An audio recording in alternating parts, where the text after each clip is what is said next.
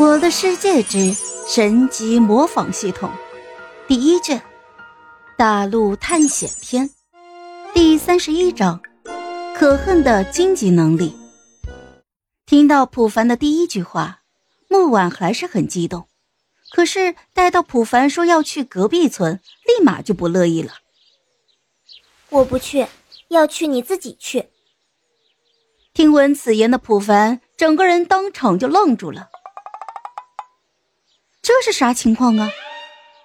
刚才自己明明听到这个叫木婉的小丫头说要带自己去他们村子呀，还要让她的芭比给自己准备晚宴的，现在咋又临时变卦了？普凡知道这其中肯定有什么变故。你就说什么情况吧，是不是和家里人闹矛盾了？哼，没有，我一个女孩子家家。怎么可能不听父母的话呢？木婉说完，还撅起了嘴巴，一副我很委屈，但是我不说的模样。普凡一眼就看出来，眼前的这个小姑娘，那指定是和家里发生了矛盾跑出来的。不过，普凡也不想在这种事情上耽误自己的时间，于是他便开始安慰了起来。虽然我不知道你和你的父母发生了什么样的矛盾，但是我觉得你还是应该听父母的话，毕竟他们是不会害你的。普凡憋了半天，只能是说出这样的话来。毕竟自己从小就无父无母，除了院长，也没有人会教导自己。哼，你和他们说话的方式一模一样，父母是不会害你的。等你长大了，你就自由了，想干什么就干什么，巴拉巴拉的。木婉有模有样的学着自己父母说话，差点就把普凡给逗乐了。嘿，这小姑娘太有意思了。好了，我也不强迫你跟我回去，只不过我这边的确要去隔壁村一趟，实在不行的话，你看在我救你一命的份上，你先给我带路。把我送过去之后，你爱干嘛干嘛。呃，那好吧，既然这样的话，我就给你带路吧，恩人勇士。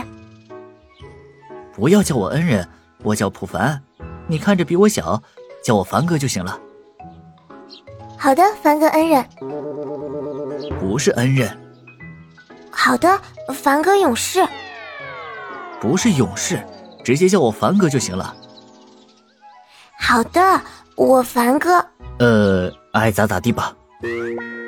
普凡趁着夜色还没有完全来袭，血量、饥饿值达到了最佳状态的他，让木婉就带着自己来到了隔壁村。当普凡已经看到村庄的光亮时，僵尸的声音忽然传入他的耳边。普凡还没来得及反应，这木婉就一把扑到了普凡的怀里。但是下一秒就发出了一声尖叫，就跳了下去。啊，好疼！凡哥，你咋浑身上下都带刺啊？不过你身上的味道蛮好闻的，就好像玫瑰花的味道一样。普凡露出了一丝苦笑，嘿，这该死的能力，不仅敌人不能碰自己，就连自己人都不能碰自己。系统，你告诉我。我要怎么做才能把这个该死的荆棘能力给取消掉？普凡是真的累了，之前还想着问问掠夺者的下落，结果就因为荆棘的能力拍了一下人家的肩膀，直接把打残的掠夺者给拍死了。现在也是这样，已经连续两次伤害到了木婉了。普凡可不想自己继续这样下去。回禀宿主。系统这边给您的建议就是升级该能力，后续或许可以有所变化。好了，这一集我就讲完了，朋友们，该你们帮我点点赞和评论一下啦！有月票的也一定要投给我哦，感 谢感谢。